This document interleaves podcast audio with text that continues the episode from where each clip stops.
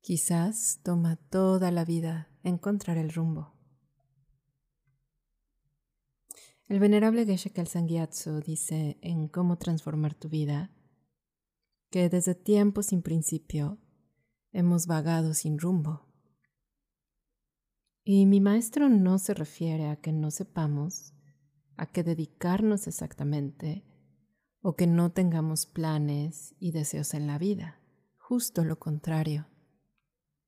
Es muy probable que algunos de ustedes estén incluso desarrollando sus deseos profesionales y personales. Pasamos muchos años en la niñez escuchando, ¿qué quieres ser cuando crezcas? Lo escuchamos en la casa, en la escuela, en la música, y quizás contestamos a las preguntas de aquellas actividades que nos parecían divertidas y admirables. Algunos dijimos que queríamos ser doctor, otros ser bomberos, otros ser maestros, cantantes, bailarines. Quizás si les preguntamos a las generaciones de jóvenes, nos dirán que quieren ser personas influyentes del Internet son actividades que consideramos deseables porque nos dan cierto placer, nos dan una posición, una reputación o mm, la creencia que nos van a proporcionar ciertas sensaciones que anhelamos experimentar. Algunos eh, nos inclinaban, nos inclinábamos por una vida familiar, otros nos inclinábamos por ser famosos, por ser atractivos, ser aceptados por un gran número de personas. Otros seguir los pasos de nuestros padres en la esfera pública, en alguna empresa. El sentido de la visión de mi guía espiritual al darnos esta aseveración va en relación a nuestro propio corazón no, a lo que hacemos externamente con la vida. Es un sentido profundo de nuestra existencia que impactará el resto de nuestras vidas futuras. La cosa es que la mayoría de nosotros no contestamos. De niños, simplemente quiero ser una persona feliz. Cuando eso es lo que estamos buscando todavía ahora. Queremos ser personas felices. ¿Quién no quiere ser una persona auténticamente feliz? Quizá todos en un punto nos hemos preguntado si lo que estamos haciendo realmente vale la pena. Después nos distraemos o entretenemos con el nuevo problema, el nuevo pendiente, el nuevo dolor de cabeza y seguimos sin encontrar lo que deseamos. El asunto es que confundimos el problema externo con el interno, el sentido externo con el interno, el camino externo con el interno. Pensamos que nuestra carrera profesional, el ser líderes en nuestro sector, tener reconocimiento social, disfrutar de los placeres de los seres humanos, como una posición elevada y todo lo que implica, como la comida, los viajes, la pareja atractiva, sitios hermosos de contemplar, conversaciones fascinantes y los disfrutes del cuerpo, nos va a dar rumbo.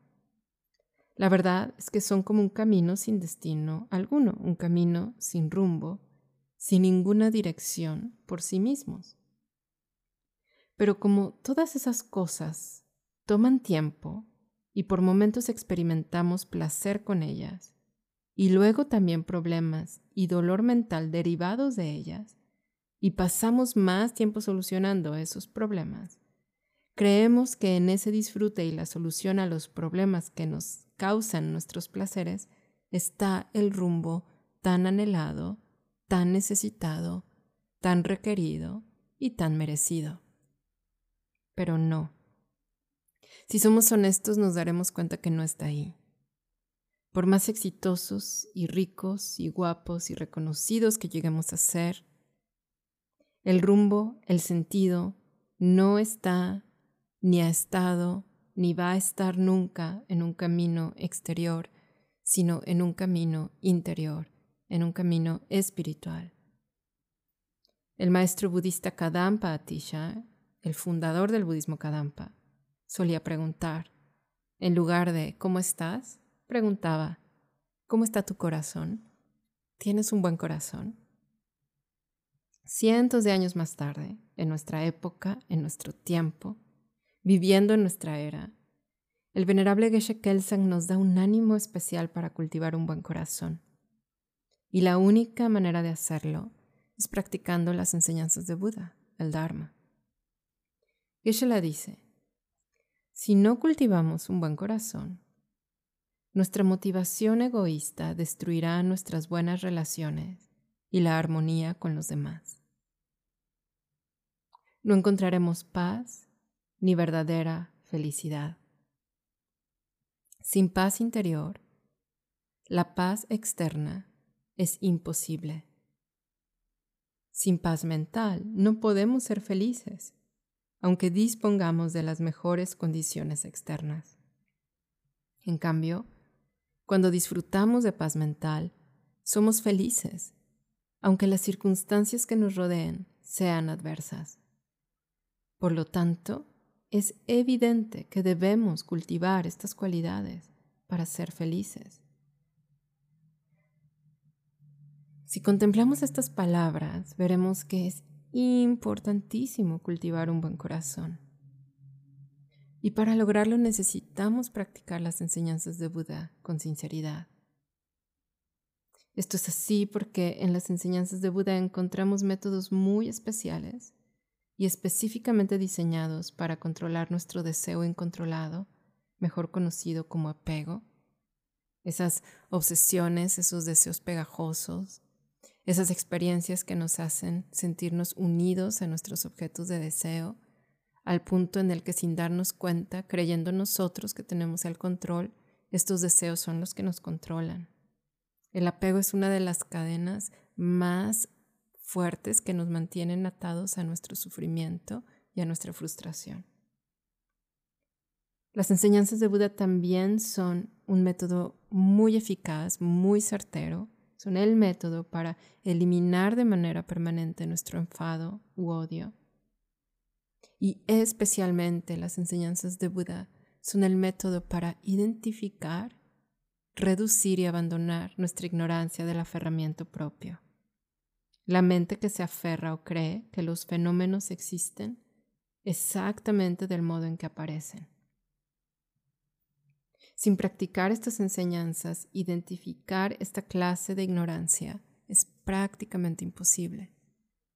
En la época moderna, se ve a la vida externa y a la espiritual como el agua y el aceite. Si tienes una vida espiritual pura y auténtica, no podrías ser una persona con una conversación normal, una personalidad normal. Al menos así pareciera en nuestras conversaciones, en el pasillo de la oficina o en nuestras reuniones de Zoom. Y por el contrario, si tienes una si eres una persona que tiene una vida normal, no podrías tener una vida espiritual auténtica y pura. A muchos ni se nos ocurre que sea algo importante, necesario o valioso. Otros incluso lo ven como una pérdida de tiempo. Y otros como una moda, esta visión es muy triste y causa que las personas no tengamos nada que nos detenga de cometer acciones perjudiciales, acciones que nos causan sufrimiento a nosotros y a los demás. Ni tampoco tenemos una motivación sincera para realizar buenas acciones. Desgraciadamente estas creencias están muy arraigadas en la mente de las personas modernas. Se ha dado una preponderancia innecesaria y sobrevalorada a la capacidad que tienen los objetos de deseo de darnos satisfacción y felicidad y se desprecia el camino espiritual. Desde el arribo del venerable Geshe al occidente, él nos ha animado profundamente a entrar, progresar y completar el camino a la iluminación. ha diseñado programas de estudio que son exactamente para nosotros, integrados por completo a nuestra vida diaria. Si queremos transformar la vida actual que tantos retos nos presenta, si queremos tener una vida significativa, si queremos abandonar las características personales que tanto nos hacen sufrir, es indispensable que tengamos un camino espiritual puro y lo vivamos con gozo y lo integremos a la vida diaria. En el budismo, nuestra vida cotidiana es nuestro camino espiritual y nuestro camino espiritual es nuestra vida cotidiana. Y el budismo o Buddha Dharma vive en el corazón de cada practicante puro y la escucha, la contemplación y la meditación de, las enseñanzas de Buda y de su guía espiritual, que forman parte de su adiestramiento, lo integra en sus experiencias de la vida cotidiana. De esta manera, todo lo que vive este practicante, ya sea bueno, malo o feo, lo integra en sus meditaciones y sus conclusiones significativas en meditación le ayudan y le apoyan en sus experiencias diarias. Qué maravilla, ¿no? No te pierdas la siguiente parte de este tema, encontrar el rumbo. No puedo dejar de invitarte a que te unas, te unas a las clases del Centro Kadampa de tu localidad. Encontrarás consejos para ti de corazón a corazón con un maestro cualificado, lleno de esperanza por la felicidad de todos los seres. Y seas budista o no, encontrarás allí, te aseguro, un tesoro de contemplación. Que tengan una maravillosa semana, una semana llena de paz y felicidad de salud y buena fortuna. Nos escuchamos el próximo lunes en el podcast del Centro de Meditación Kadampa de Monterrey. Hasta entonces.